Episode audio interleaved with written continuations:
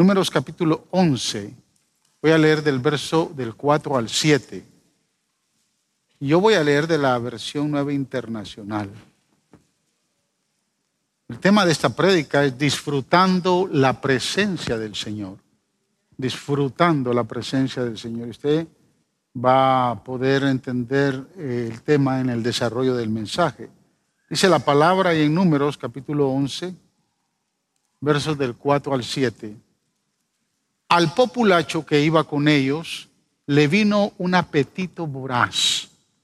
Y también los israelitas volvieron a llorar y dijeron, ¿quién nos diera carne? ¿Cómo echamos de menos el pescado que comíamos gratis en Egipto? También comíamos pepinos y melones y puerros, cebollas y ajos. Pero ahora tenemos reseca la garganta y no, y no vemos nada que no sea este maná. A propósito, el maná se parecía a la semilla del cilantro y brillaba como la resina.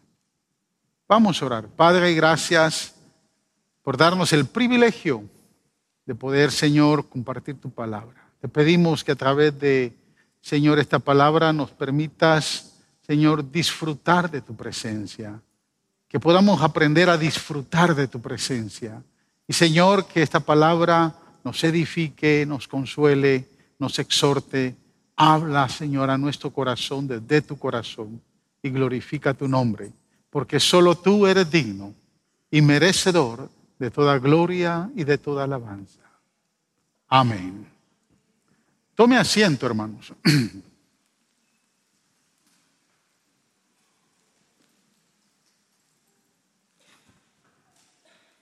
Quisiera preguntarles cuántos de los que están acá han aprendido a disfrutar de la presencia de Dios.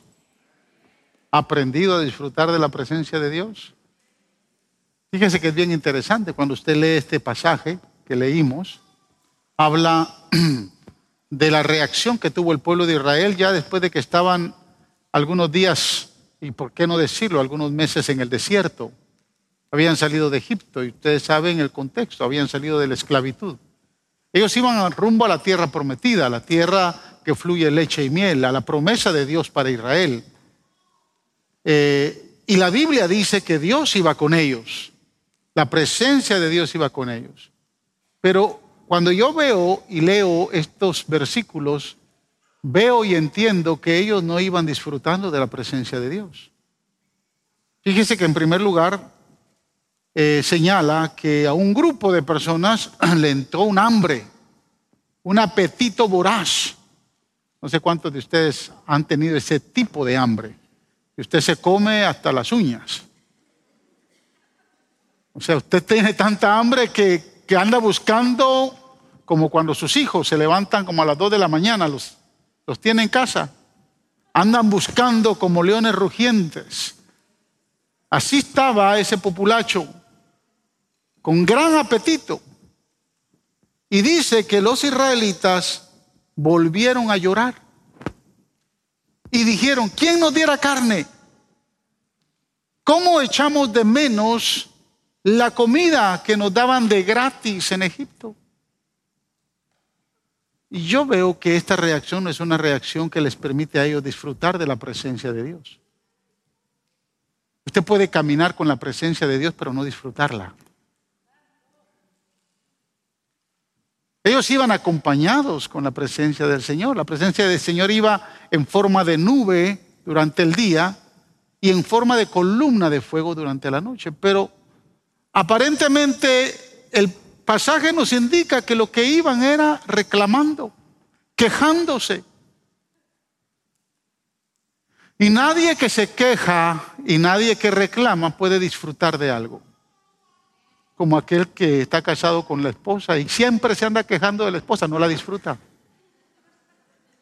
O la esposa que siempre se está quejando del marido, no lo disfruta.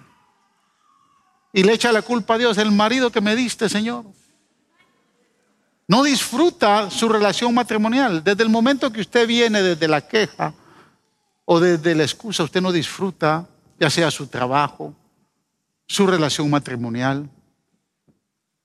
O cualquier otra área donde usted se mueve. Entonces yo creo, hermanos, que la mejor manera de disfrutar la presencia de Dios se va a reflejar del concepto que nosotros tenemos de la misma presencia de Dios. O es decir, el tipo de mentalidad que usted tiene de Dios. El tipo de mentalidad que usted ha desarrollado acerca de Dios, acerca de la presencia de Dios. Y ya hemos hablado anteriormente que la presencia de Dios, en, especialmente en el Antiguo Testamento, se manifiesta de dos maneras. Y realmente eh, en, el, en el hebreo son dos vocablos muy fuertes. Cuando se habla de la presencia de Dios o de la gloria de Dios, se usa el vocablo uh, Shekinah o la Shekinah de Dios, que la Shekinah de Dios, amén, es la manifestación del resplandor de toda su gloria. Esa es la Shekinah de Dios. Y se manifiesta con poder fuerte. Pero también habla del cabot de Dios. Y el cabot de Dios es la manifestación o como Elías lo pudo contemplar como el silbido apacible, que es una manifestación que, de Dios que se manifiesta eh, con todo el peso de lo que Él es en su naturaleza. Entonces podríamos decir que la presencia de Dios representa, hermanos, todo el peso de sus promesas, de sus bendiciones, de todas, de todo lo que Él nos ha dado, de sus victorias, de sus pactos, de sus propósitos, todo lo que Él ya nos ha entregado. O sea, todo lo que usted y yo como creyentes tenemos, como creyentes en Dios tenemos, representa la presencia de Dios. Por ejemplo, quiero que observe esta escritura ya en, eh, en el Nuevo Testamento, en la segunda epístola de Pedro, capítulo 1, versículo 3. Mire lo que dice Pedro, Pedro leyendo de la versión Reina Valera como todas las cosas que pertenecen a la vida y a la piedad nos han sido dadas por su divino poder, mediante el conocimiento de aquel que nos llamó por su gloria, por su presencia y excelencia. Todas las cosas que pertenecen a la vida, escucha hermanos, lo que el apóstol Pablo está diciendo acá, eh, o el apóstol Pedro, perdón, está diciendo acá, es que ya Él nos entregó todas las cosas que nosotros necesitamos en esta vida, tanto en el área espiritual como en el área material. Todo se nos ha entregado. usted podrá decir, bueno, si todo nos lo ha entregado, ¿por qué no lo tengo? Porque si ya Dios me dio todo lo que le pertenece a la vida o a la piedad, que es sinónimo de espiritualidad, ¿por qué no lo tengo? Y es ahí donde eh, entra eh, la intención del mensaje hoy. La intención del mensaje hoy es que usted entienda que usted tiene algo que tal vez no lo está disfrutando todavía. Y si no lo está disfrutando, es porque el tipo de mentalidad que usted tiene no le permite disfrutarlo. ¿Sí me escuchó? Por lo tanto, hoy quiero presentarles tres tipos de menú. ¿Cuántos tienen hambre? Hay unas ricas mojarras que nos están esperando después del servicio. Ministerio de Servidores prepara unas ricas mojarras. No se vaya sin que se lleve su mojarra. Amén. Pero yo quiero hablarles de tres tipos de menú en esta mañana, que cada uno de estos menús representan de alguna manera un tipo de mentalidad. De cómo usted y yo podemos disfrutar de la presencia de Dios. Y dependiendo de la mentalidad que usted tenga, de la mentalidad que usted ha desarrollado hacia la presencia del Señor, así va a depender si usted puede disfrutar de la presencia de Dios o no. ¿Sí me explico? Así que eh, agárrese bien el estómago para que no le dé más hambre. Pero les voy a presentar el primer menú. Pescado con salsa de puerros, con ensalada de pepino, cebolla y ajo. Y de postre, melón. ¿Cómo lo ve? Se puede comer en los mejores restaurantes de Egipto, especialmente en las ciudades de Ramsés y de Gosén. Y quien lo sirve es el propietario, el mismo faraón. Dice el versículo 5 que leímos en número capítulo 11. ¿Cómo nos acordábamos del pescado que comíamos gratis en Egipto? Y teníamos todos los pepinos, los melones. Me puedo contemplar a todos los que vienen al, al banco de alimentos. Los puerros, las cebollas y los ajos que queríamos. Esta es la comida que comió el pueblo de Israel en la esclavitud en Egipto. Ahora, este menú, hermano, representa una mentalidad de esclavo, porque ellos estaban esclavizados. Pero yo quiero decirle que no podemos disfrutar de la presencia de Dios con una mentalidad de esclavos. No podemos alcanzar lo que Dios ya nos dio o disfrutar de lo que Dios nos dio con una mentalidad de esclavos. Cuando uno es esclavo, hermanos, lo único que aspira es a la supervivencia. Trabajar, sobrevivir, trabajar, sobrevivir, trabajar, sobrevivir, trabajar, sobrevivir. Nos volvemos esclavos del sistema. No nos alcanza lo que ganamos. Y el diablo siempre nos tiene en miseria. Se acabaron los amenes. Mire, la mentalidad de esclavo, hermano, se caracteriza por una pobre autoestima trabaja únicamente por la comida. La Biblia dice que ellos comían de gratis. Pero la pregunta es, ¿realmente la comida que tenían los israelitas era de gratis en Egipto? No, la pagaban con su vida, la pagaban con el látigo en la espalda, la pagaban con el trabajo de 16 y 18 horas diarias. No era de gratis. Pero ellos en Egipto, caminando con la presencia de Dios, no disfrutaban lo que Dios estaba, ya les había dado, la promesa que tenían, porque pensaban en lo que tenían, lo que habían dejado y que nunca fue de gratis. El esclavo hermano no tiene conciencia de paternidad, tiene una mente de orfandad, no tiene pater, o sea, patria tiene patrón. Y solo piensa en el patrón. Cuando uno, cuando uno es esclavo, hermanos, no se tiene identidad. Y hay una actitud de resignación porque cree que no puede alcanzar o hacer más. Pablo dice en Romanos capítulo 6, verso 16, escuche esta escritura. ¿Acaso no saben ustedes que cuando se entregan a alguien para obedecerlo, son esclavos de aquel a quien obedecen? Claro que lo son, ya sea del pecado que lleva a la muerte o de la obediencia que lleva a la justicia. De alguna manera podemos hoy también esclavizarnos. El esclavo hermano no tiene voz, no tiene voto, no ejerce la palabra, es mudo, o mejor dicho, lo han enmudecido, porque no le permiten hablar. El esclavo solo tiene una mentalidad de supervivencia. Él cree que Dios va a hacer algo y lo va a hacer por medio de un milagro. Por eso es que muchos creyentes que todavía viven en esclavitud andan pensando y creyendo que la, la solución a sus problemas es a través de un milagro. Y escúcheme hermanos, en medio de hoy, de un mundo en que vivimos, hay muchos esclavos. Hay esclavos del, del determinismo fatalista. Hay esclavos que creen únicamente en las cosas que se le dicen. Le creen las mentiras al diablo. Todas las mentiras del diablo que ofrece el mundo, se las creen. Es más, cuando alguien viene a comentarles de alguien más, se enojan y le creen el comentario a la otra persona. Nunca le crea a nadie cuando le va a venir a comentar de alguien sin usted asegurarse que la otra persona pudo haber dicho o no haber dicho la verdad. Se forman de una verdad propia, pero no es la verdad total. Hay gente que se molesta. ¿Le han comentado algo de mí?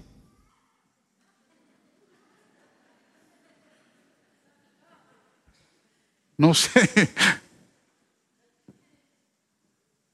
Y cualquier cosa que le puedan comentar del pastor, usted tiene derecho a pensar y a elegir lo que usted desea pensar. Pero si usted no viene a mí y me pregunta si yo pude haber dicho eso, usted se esclaviza de ese pensamiento. Y de momento va a entrar un día enchismado ahí por esa puerta, me va a ver y va a seguir caminando. Yo voy a decir, ¿qué le pasó al hermano? Pero en su interior ya usted formó un pensamiento que se esclavizó a ese pensamiento. Esclavos del determinismo fatalista son aquellos que le creen las mentiras del diablo. El diablo le dice, no sirves para nada y se lo creen. No vas a seguir adelante y se lo creen. Nunca vas a lograr nada en este país y se lo creen. Ponete aquello que aquel le luce y también se lo tiene que poner para lucir él también bien. Son esclavos del fatalismo, de un pensamiento fatalista. Hay esclavos del determinismo psicológico. Mire, la psicología puede ser muy buena en algunas áreas, pero habla de algunas tonterías que yo realmente no estoy de acuerdo. La psicología, por ejemplo, habla, este famoso Sigmund Freud, uno de los fundadores del psicoanálisis, dijo en cierta ocasión que la vida del ser humano va por etapas de siete años y que esas etapas se van repitiendo una tras otra. Y lo que usted logró los primeros siete años se va a repetir en los siguientes siete y los siguientes siete, y de tal manera que el fundamento de los primeros siete es, lo que va a determinar quién es usted. Y si usted vive una vida de siete años eh, por siete, va a llegar a los 49 y no logró nada, usted dice, hasta aquí llegó. Y esto va contrario a todo lo que la Biblia nos enseña. Están los esclavos del determinismo social. Son aquellos que se han dejado influenciar por la sociedad, por todo lo que dice la sociedad. Siempre le andan creyendo a CNN, a Univisión, a Telemundo. Todo lo que dice en la noticia lo creen. Son aquellos que en la pandemia se dejaron influenciar por el miedo, que todavía ni siquiera regresan a la iglesia.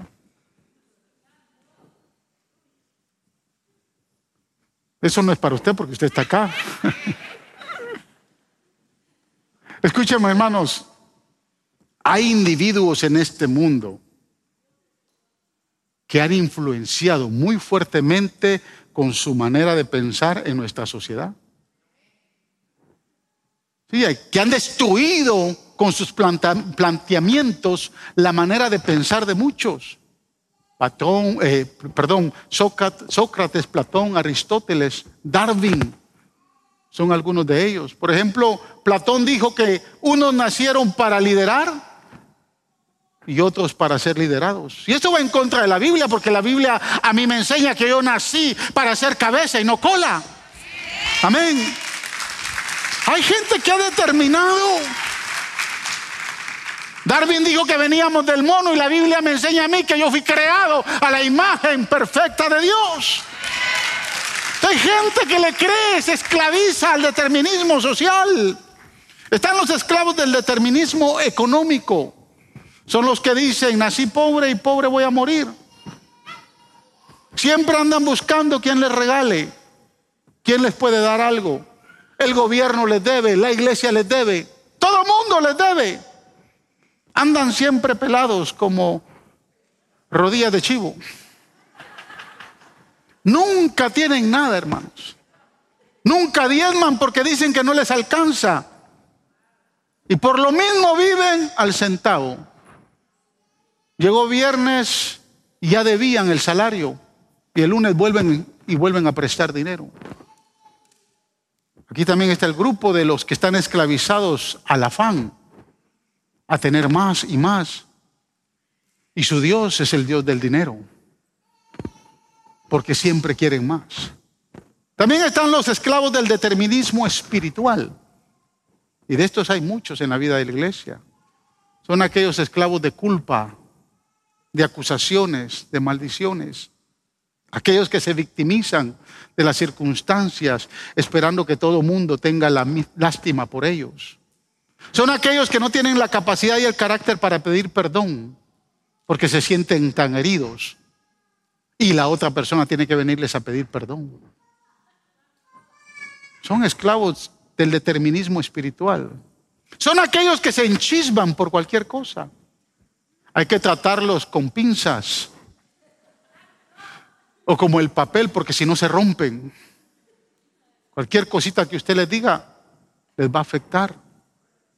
Cualquier cosita que se predique desde el púlpito, van a salir enojados, se levantan y se van. No podemos disfrutar de la presencia de Dios con este tipo de mentalidad. Mentalidad de esclavos. Segundo menú. No le gustó el primero, le voy a ofrecer otro. Mira el segundo menú. Codorniz con panecillos de semilla de cilantro, con sabor a hojuelas de miel, más conocido como maná, y de tomar agua mineral extraída de la peña de Orel. ¿Qué le parece? ¿Le gusta?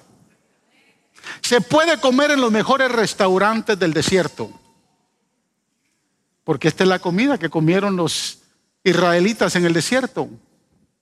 Eran medio libres, físicamente libres. Ya no tenían el látigo en la espalda, pero seguían siendo mentalmente esclavos. Vivían continuamente reaccionando, quejándose, murmurando, revelándose de todo. Por eso es que los versos que leímos se dieron cuenta que empezaron a llorar, a anhelar lo que habían dejado y no disfrutaban de lo que Dios les estaba dando. Les estaba entregando maná, comida del cielo. Es más, les fatigó. Les aburrió el maná. Y en cierto momento dijeron, ya estamos, ya estamos hartos de maná, ya no queremos más coronavirus. Y empezaron a llorar. Y empezaron a llorar algo que realmente nunca tuvieron de gratis. Este menú, hermanos, es un menú infantil.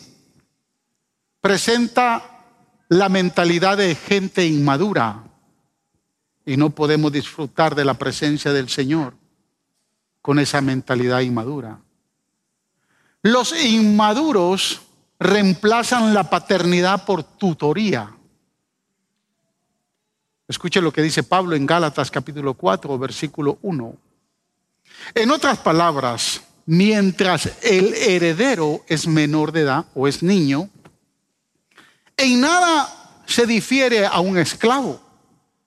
A pesar de ser dueño de todo, al contrario, está bajo el cuidado de tutores y administradores hasta la fecha fijada por su padre. Mientras el heredero sea niño, no puede disfrutar de todo lo que el Padre ya tiene para él. ¿Cuántos tienen hijos acá? Y usted cuando compró su casa pensó y dijo, esto es para mis hijos. Pero usted no se los puede entregar todavía porque si están pequeñitos no tienen la capacidad de administrar. ¿Sabe cuántos niños hay en la iglesia? Que no tienen la capacidad de disfrutar. El Padre no les puede dar.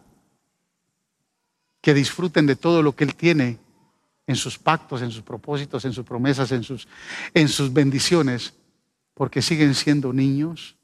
Qué triste, hermano, ser dueño de todo y no poder disfrutarlo. ¿Qué usted piensa?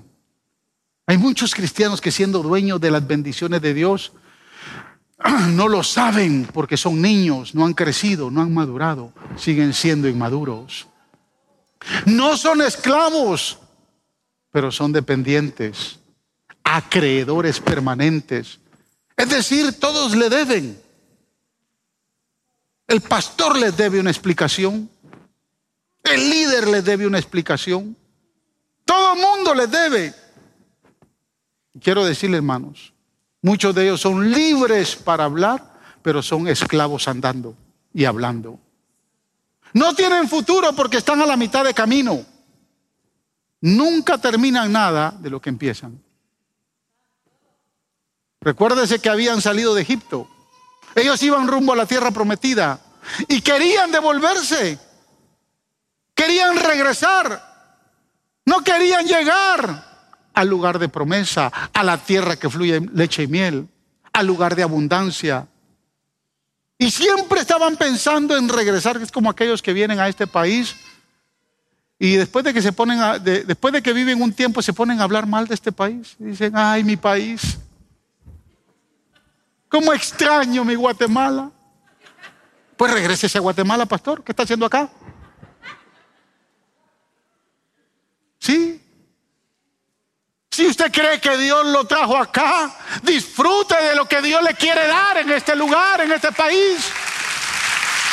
Pelee por la bendición que Dios le va a dar acá. Pero muchas veces andamos como inmaduros pensando en las cosas que nos cuesta alcanzar. Mire, hermanos, en mi país a esto le llamamos vuelteros, desérticos, porque nunca terminan nada. Empiezan un ministerio y lo dejan al lado. Empiezan un trabajo y cuando el patrón los llamó, le, llamó la atención, se vuelven atrás. La Biblia los llama infieles, inmaduros, cobardes. Muchos están heridos porque no tienen propósito.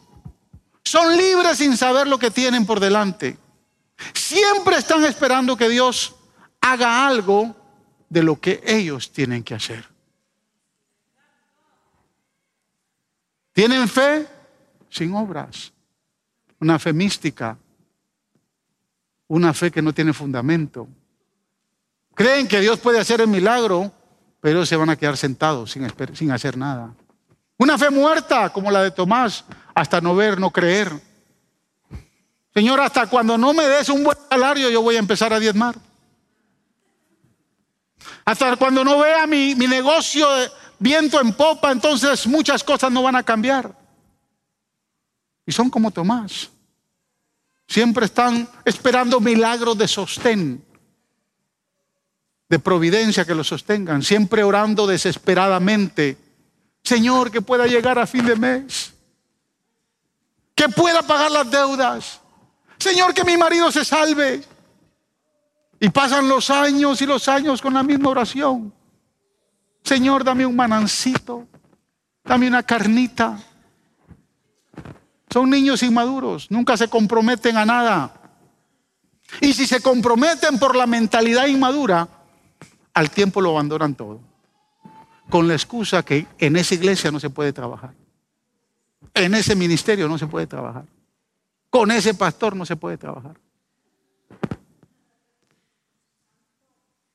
no podemos disfrutar la, la, bendición de Dios, la presencia de Dios con una mentalidad inmadura. Tercer menú. Quiero despertarle el hambre. ¿Quiere escuchar el tercer menú? El tercer menú es interesante. Buffet libre, pero no gratuito. Coma todo lo que quiera, pero no es gratis. ¿Cuántos hermanos, bueno, tal vez aquí no todos, pero hay, una, hay un grupo de hermanos que disfrutaron del primer paquete de ayuda, el segundo paquete de ayuda, el tercer paquete de ayuda, y están esperando un cuarto, un quinto y un sexto?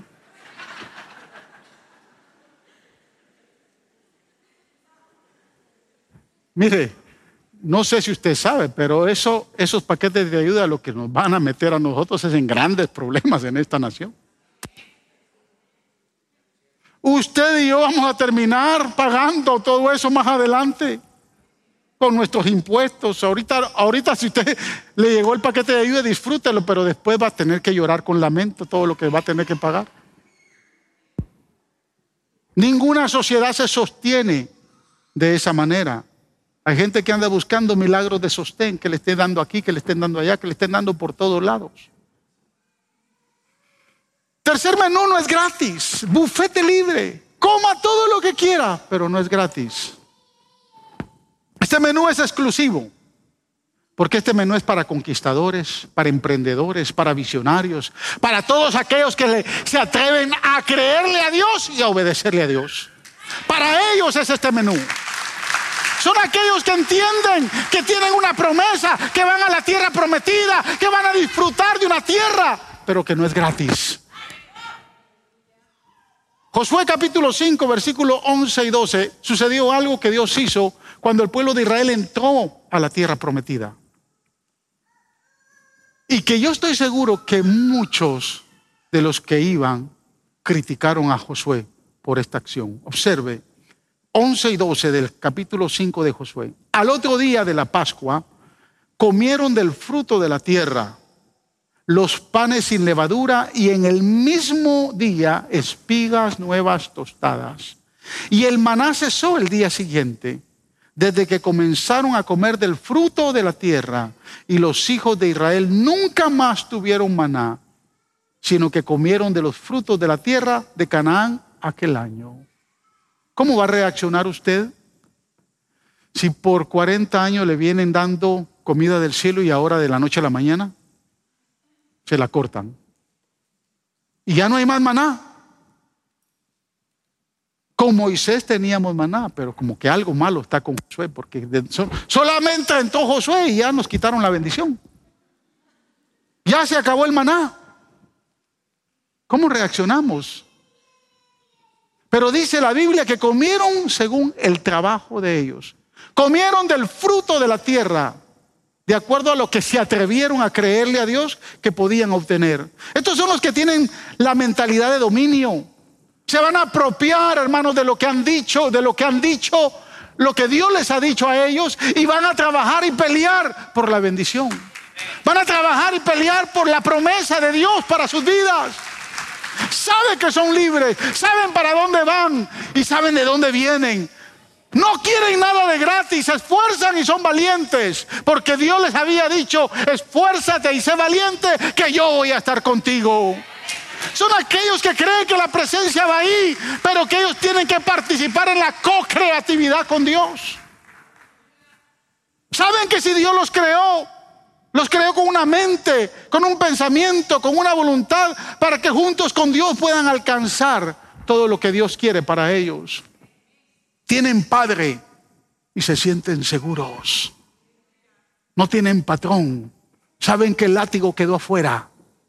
Saben que no pueden estarse quejando, que en vez de quejarse se van a proyectar, van a empezar a declarar, van a empezar a establecer, van a establecer cosas reales, aleluya, en sus vidas, para ellos y para sus familias. No dudan de la presencia de Dios. ¿Sabe que Moisés dudó de la presencia de Dios? Dios le, Moisés le dijo a Dios, Señor, si tú no vas conmigo, yo no voy. Y por eso es que el pueblo, escúcheme, el pueblo de Israel llevó a Dios por el desierto. Moisés esperaba que la nube se levantara, la columna de fuego avanzara para él avanzar. Pero cuando llegó Josué las cosas cambiaron. Dios le dijo a Josué, y le dijo, fue bien claro, a donde quiera que tú vayas, yo iré contigo. ¿Sí entiende el concepto y entiende la diferencia? ¿Sí? Mire, se lo voy a explicar de esta manera. Voy a pedirle ahí a alguien que me, que me, que me eche la mano acá.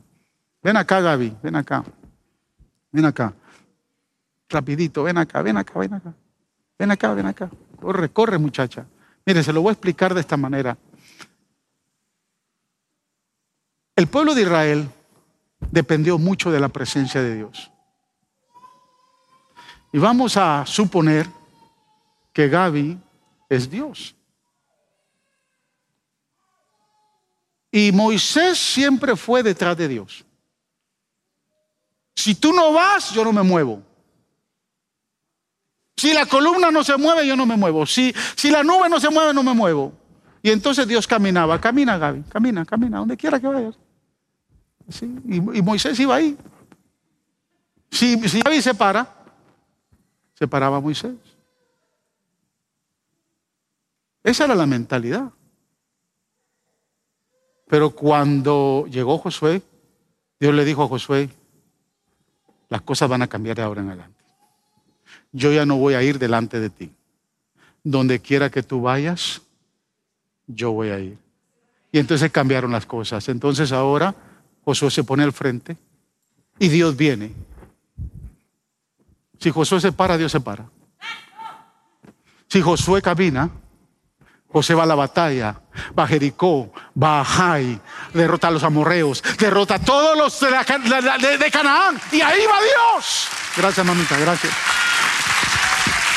Dios quiere ir y la quiere acompañar a donde usted quiera ir. Usted va a llevar a Dios donde usted quiera llevarlo. Si usted le cree a Dios que su negocio va a emprender, ahí va a ir Dios.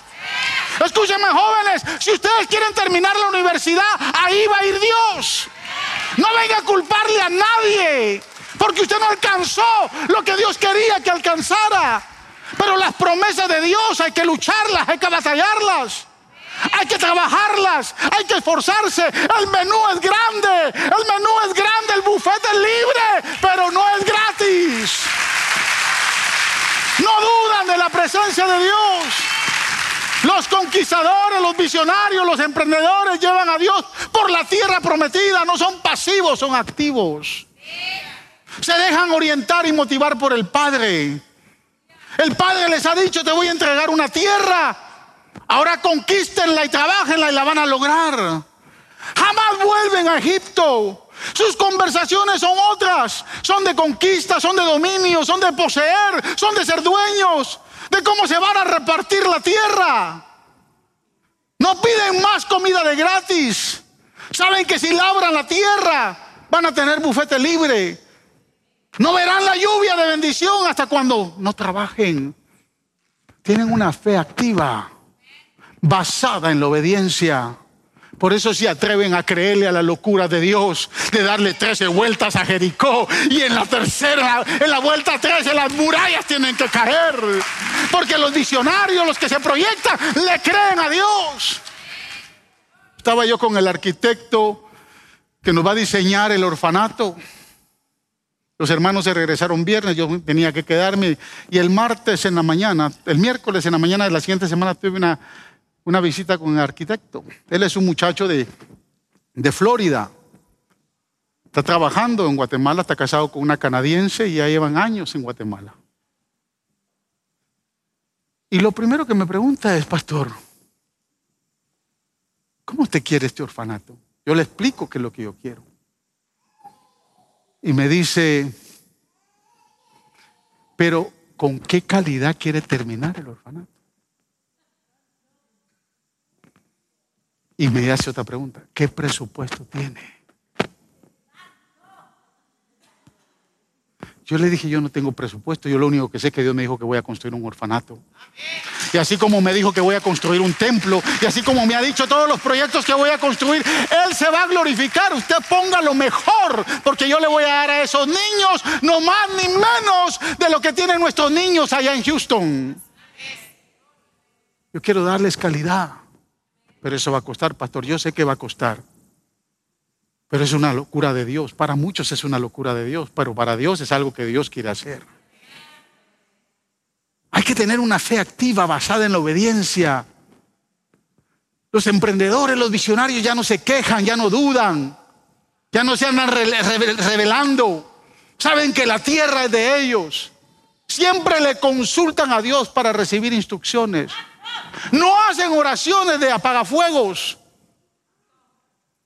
No creen en magia, sino en milagros basados en el esfuerzo y el trabajo. No hay aparición de agua, sino transformación de vino. No hay aparición de peces y panes, sino multiplicación de peces y panes. Mire, quiero decirle algo. El libro de Josué solo registra cuatro, cuatro milagros. Y ninguno de esos cuatro milagros es de sostén, todos son de conquista. Primer milagro, cruzar el río Jordán, milagro de conquista. Segundo milagro, caen las murallas de Jericó,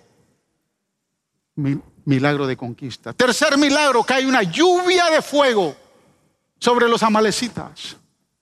Y cuarto milagro, el milagro más sorprendente de la Biblia, Dice la Biblia que Dios detiene el sol en Gabaón, no detuvo el sol, sino que se detuvo la tierra.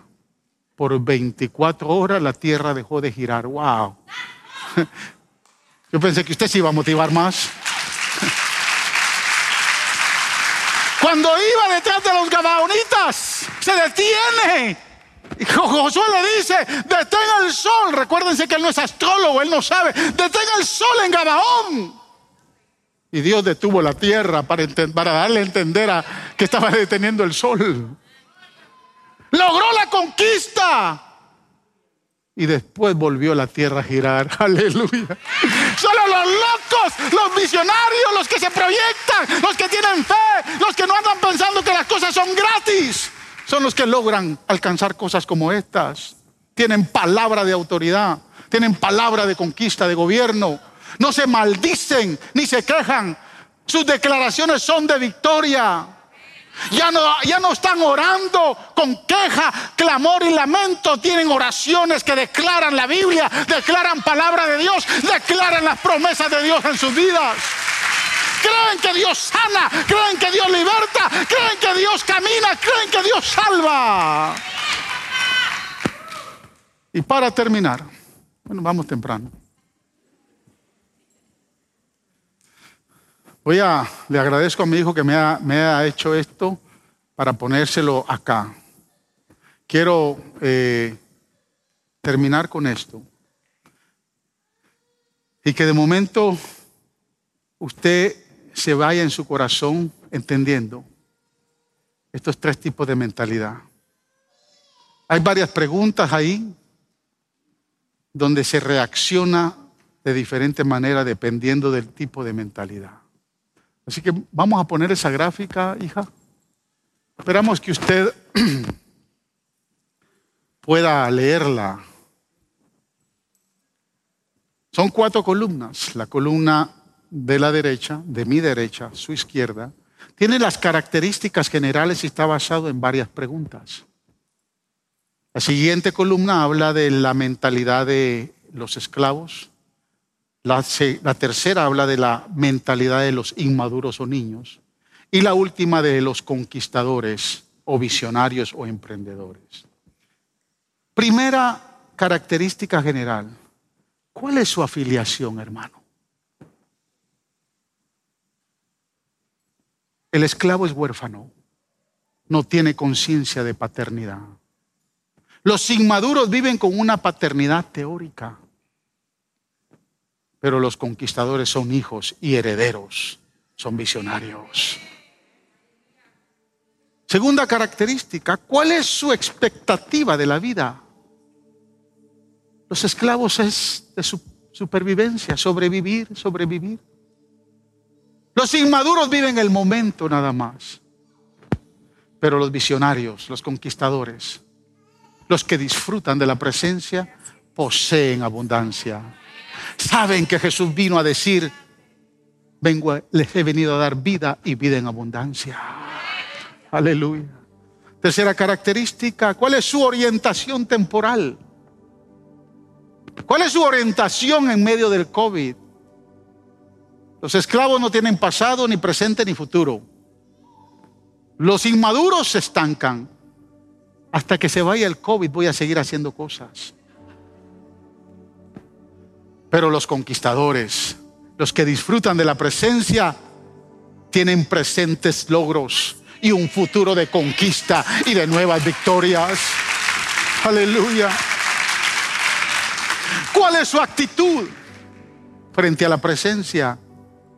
Para los esclavos es fatal, fatalista, muy pesimista. Los inmaduros son pasivos. Pero los conquistadores y visionarios son proactivos. Saben que si no trabajan, si no se levantan temprano en la mañana, si no van a hacer lo que Dios les dijo, nunca lo van a lograr. ¿Cómo hablan? Los esclavos no tienen voz ni voto. Los inmaduros se andan quejando todo el tiempo. Se, se quejan de la iglesia, se quejan del líder, se quejan del trabajo, se quejan de la suegra, se quejan de todo el mundo. Siempre se andan quejando. Pero el visionario, el que disfruta de la presencia, tiene palabra de gobierno, palabra de conquista, declara las promesas de Dios en su vida, sabe que lo que Dios le ha dicho lo va a lograr. ¿En qué clase de milagros creen? Los esclavos creen en milagros de liberación. Que Dios me, me aparezca lo de la renta al final de mes. Los inmaduros, milagros de sostén no me quedaría mal otro chequecito. Milagros de conquista. Aquellos visionarios creen en los milagros de conquista. Creen que si le creen a una locura de Dios, lo van a lograr. ¿Cómo trabajan los esclavos con esfuerzo de otros? No les gusta trabajar.